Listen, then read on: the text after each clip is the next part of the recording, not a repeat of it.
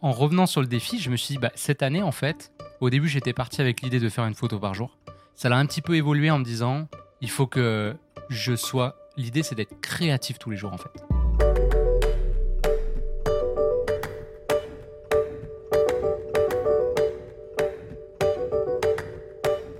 Julien, t'es de retour. Bah oui, je suis content de vous retrouver, les gars. Comment ça va le vacancier? Franchement, ça fait du bien. Ouais? Ouais. On t'a manqué ou pas? Bah oui. T'imagines J'ai quand même suivi un peu les épisodes de podcast, Ouais. un petit peu en travers. Bon, en fait, on fait un peu le jeu des chaises musicales parce que ce soir, c'est Abdel qui est pas là. Je l'ai envoyé en France. Euh, bah, D'ailleurs, c'est parfait parce que cet épisode, on voulait un peu euh, te, te le consacrer. Euh, la discussion va tourner un petit peu autour de toi et de, surtout de ton projet photo. Alors, t'en as parlé à plusieurs reprises déjà dans le podcast. ouais, j'ai vu que t'as teasé. euh, Merci, Ouais. euh, merci les gars pour la pub.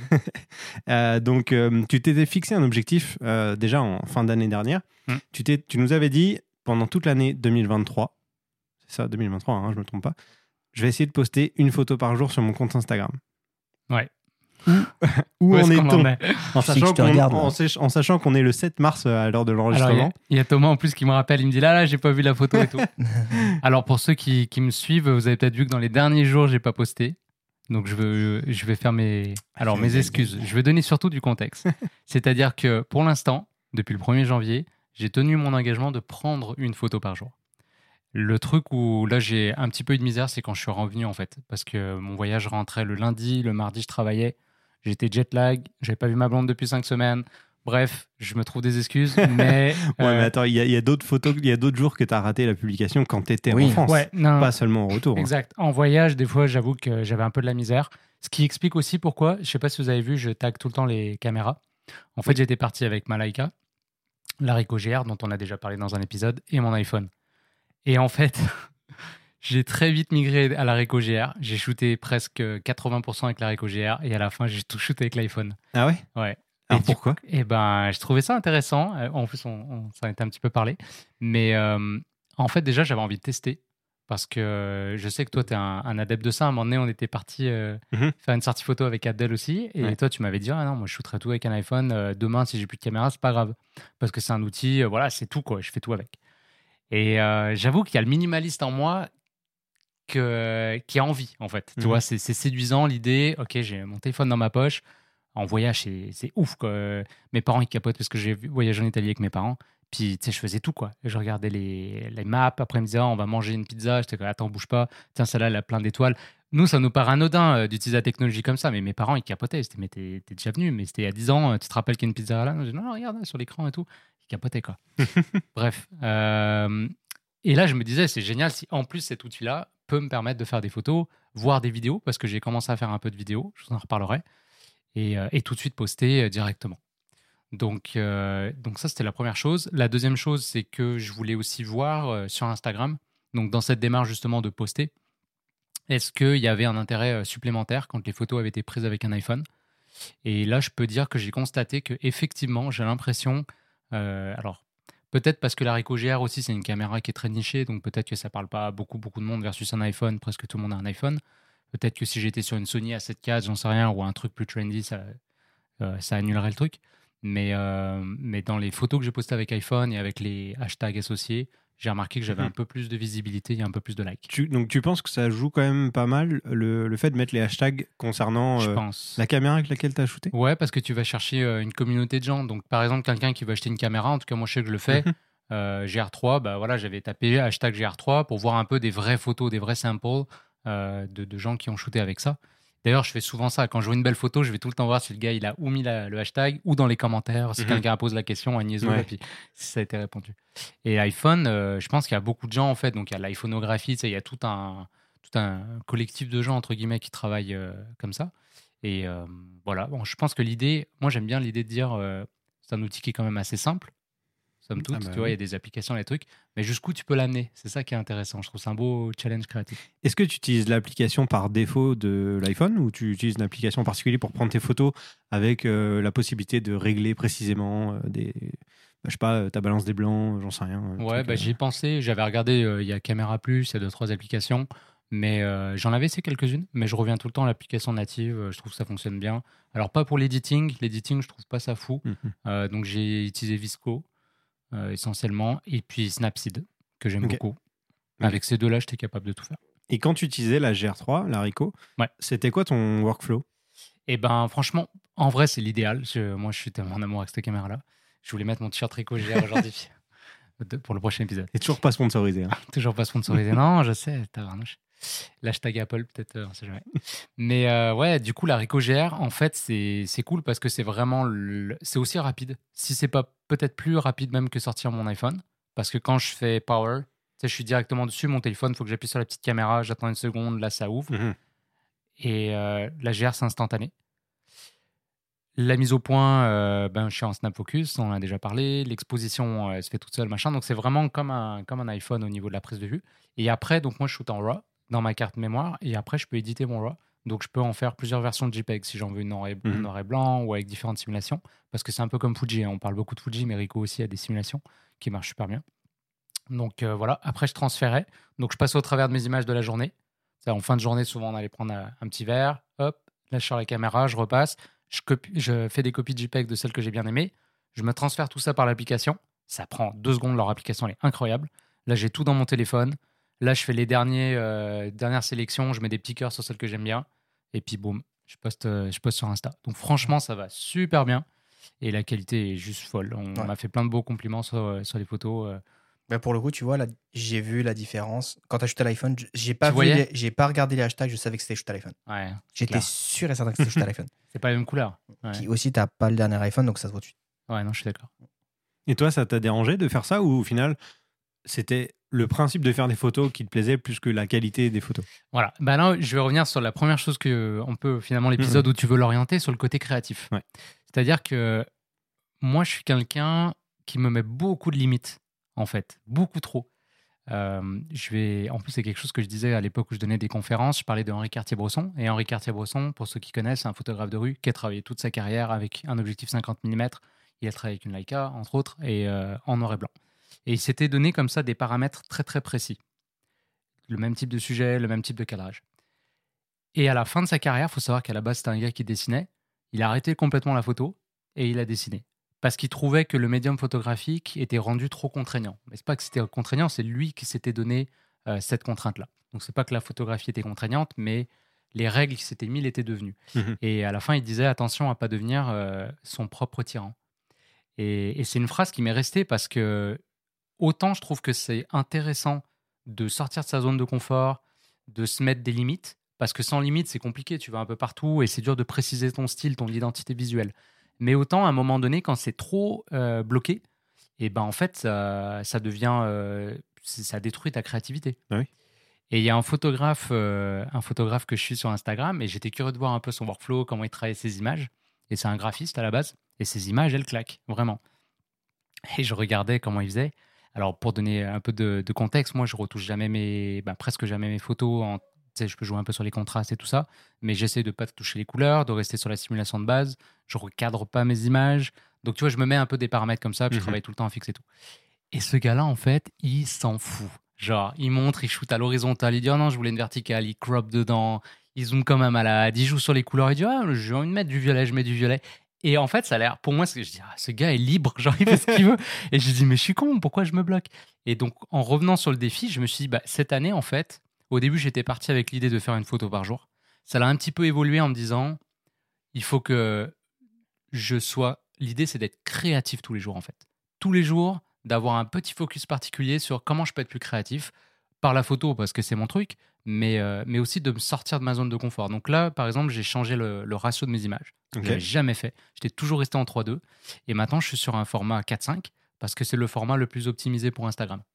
Mais alors, Vas-y. tu as switché d'une contrainte à une autre. Bah parce oui. que tu pourrais te dire, Non, peu ouais, importe le, le, le ratio on s'en d'image, fout. on s'en Ouais. fout. Tu pourrais passer un jour du 3, euh, 3 sur 2 à 5 sur 4 et ainsi de suite. Là, tu dis, j'ai switché de l'un à l'autre. Ouais, Ça veut dire alors, que tu t'es as changé de un truc, en fait. Parce que je pense que c'est une balance à trouver. Ça veut dire qu'il faut pas non plus complètement, parce qu'encore une fois, je pense qu'il y a des avantages à quand même préciser. Mon idée, en fait, c'est de faire des espèces de cycles. Donc là, j'ai commencé, tu vois, avec tout avec la Ricoh GR. Là, je me suis fait un petit cycle où j'avais juste des iPhones, euh, des photos à l'iPhone. Là, je veux essayer pour voir un petit peu, mais il faut que je fasse expérience assez longtemps pour que j'ai un, un espèce de retour aussi dessus. Mhm. Donc là, je me suis dit, bon, bah, mes photos, je les poste sur Instagram. Bah, tu sais, les, les- le média dans lequel les images ont été publiées a toujours influencé les photographes. À l'époque du magazine, Mhm. on travaillait vachement à la verticale parce qu'on voulait faire la, la première page. Oui. Et quand on shootait à l'horizontale, c'était pour faire le double page. Ensuite, il y a eu tout le monde du cinéma, Hollywood et machin. Donc là, c'était horizontal all the way. Et avec les téléphones, on voit que le format vertical y revient. Mais pas des formats verticales 3.2, mais plus des formats un peu étirés, euh, genre format d'iPhone trop bizarre, ou euh, éventuellement sur les plateformes type Instagram, où c'est du 4.5 qui est mis en avant. Donc je me suis dit, bon, bah, dans cette démarche-là, il faut que j'accepte cette contrainte de la plateforme qui me dit, je travaille en 4.5 si tu veux que ta photo, elle prenne le plus d'écran possible. Mhm. Donc je me suis dit, bah, let's go. Et donc c'est des images un peu plus carrées, et ça change vachement, parce que ça fait des années que je travaillais en 3.2, je m'autorisais jamais à le faire. Et juste ça, je trouvais ça trop cool. Donc euh, Et voilà. ça a changé ta façon de prendre les photos? Tu réfléchis différemment ou- Ouais. ou, ou pas euh, selon le format d'image? Ouais, bah le, le- quand tu shootes à l'iPhone, c'est un format qui est très proche du 4.5. Euh, donc au final, ça change quand même comment je cadre. Quand je shoot avec l'haricot, c'est plus difficile parce que je peux pas le prévisualiser. Donc j'essaie de me garder plus de marge et du coup, des fois, je recadre un peu dans les images. Là encore, ce que je m'autorisais pas. Au final, vous n'avez pas mis euh, sur Instagram des photos avec des bords blancs? Ouais, et j'ai commencé. Alors, les bords Alors, blancs. Il s'est mis une pourquoi? contrainte derrière. Pourquoi? Là, J'ai Pourquoi? la question pourquoi les bords blancs? Eh ben parfait, j'ai une idée, bah, une idée euh, que j'ai, euh, c'est quelque chose que j'ai dans ma tête depuis assez longtemps. Euh, c'est parti en fait d'une expo euh, que j'avais vue de Viviane Meyer à Hamilton. J'essaie de me rappeler l'année, je sais plus c'était quand. 1902. Euh, non, non, c'est pas si vieux, mais mettons 2017, je pense, un truc comme ça. J'étais allé avec une amie jusqu'à Hamilton, à côté de Toronto, parce que, alors, Viviane Meyer, est-ce que ça vaut le coup que je dise en Euh, deux bah mots euh, oui, qui oui, c'est? Ça vaut la peine, ok. Elle commence à être un peu plus connue maintenant, mais, euh, mais pour ceux qui connaissent pas, je vous encourage vraiment à, à faire vos recherches. Il y a un documentaire en fait qui est sorti sur elle qui s'appelle Finding Viviane Meyer. Je sais pas si tu connais toi? Pas du tout. Donc tu vois, ça vaut le coup de le présenter, de la Alors, présenter. En fait, Viviane Meyer, c'est super intéressant. Je trouve d'ailleurs que ça fait un peu écho à- avec ce projet que je fais. C'est-à-dire qu'en fait, c'est une photographe. Elle est morte aujourd'hui. Extraordinaire. Mais vraiment, avec un talent de dingue. Pour moi, c'est Henri Cartier-Bresson en féminin. Aussi fort que ça. Mais elle était complètement anonyme de son vivant. Donc, elle a fait plein de photos. Elle a travaillé au Rolleiflex. C'est pour ça qu'on la connaît. Donc, format carré, noir et blanc. Et euh, elle, elle était plutôt euh, dans le coin de Chicago. Et beaucoup de photographes qui ont documenté à cette époque, ils étaient à New York. Donc on avait assez peu d'images d'archives, mais de, qualité, de Chicago.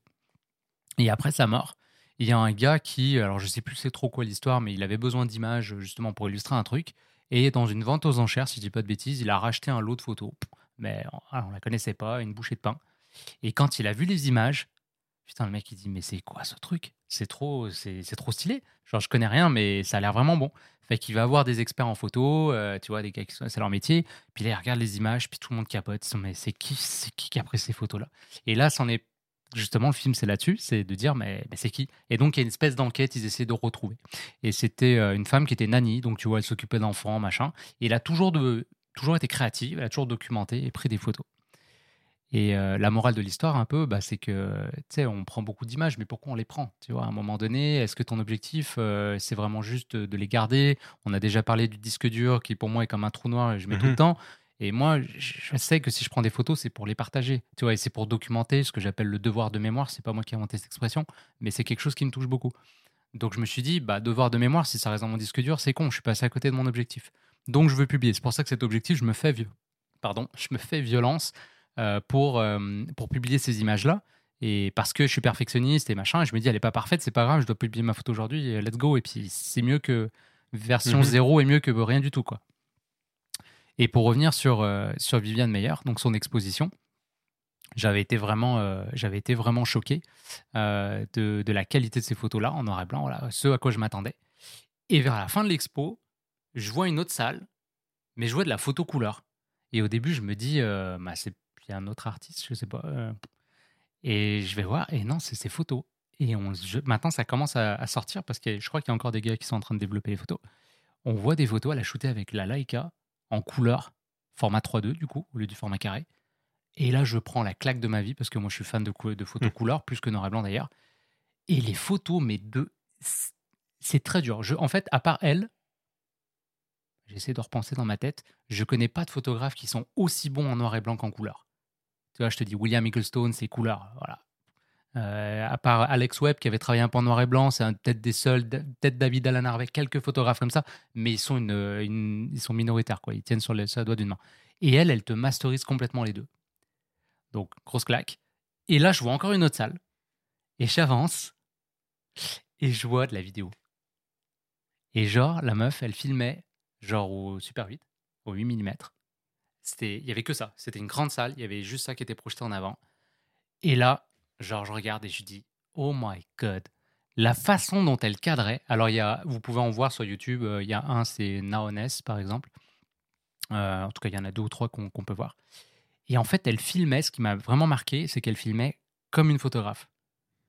Je si- je C'est-à-dire sais pas si vous voyez l'idée. C'est-à-dire Ouais. qu'en gros, des plans fixes, avec la composition?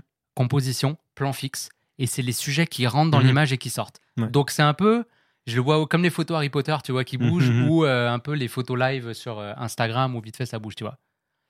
Et ça m'avait marqué, quoi. Tu vois, pas le côté euh, vidéo, tu vois, avec plein de mouvements, machin, plan fixe, bam, elle a vu quelque chose qui l'intéresse, et un peu comme sa photo. Mais elle l'encapsule à un moment. Ouais. Et là, je me suis dit, ouais, on parle de photos de rue, ça pourrait être cool de la vidéo de rue. Et c'est resté là pendant des années. Même quand je suis rentré chez Apple, j'en avais parlé avec un créatif, il m'avait proposé des idées, des applications, des machins, et j'ai jamais rien fait avec ça. Là, Là, je- là pendant ce et défi. pendant ce défi, j'ai dit c'est le temps, let's go. Et là, je reviens au bord blanc parce que je t'ai pas oublié. Et ben le bord blanc, c'est juste que le, le côté bord blanc fait un peu frame photo. Et en fait, ce que je voulais, c'était surprendre. Je voulais que tu penses que tu regardes une photo Mhm. parce que c'est des plans qui sont assez fixes. Celle que j'ai le mieux réussi, je sais pas si tu les as tous vues, mais c'est celle avec le scooter.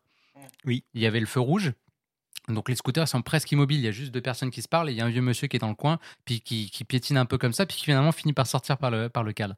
Alors, cette là, c'est ce qu'il y a de plus proche de ce que je veux faire. Les, les autres, c'est pas tout à fait ce que je veux. Je, travaille encore là-dessus. Mais cette idée que voilà, tu as comme une photo et du coup, en mettant le bord blanc sur la vidéo, tu passes rapidement sur le carrousel d'Instagram et tu dis, OK, c'est une photo. Oh, attends, ça bouge là. Qu'est-ce qui se passe?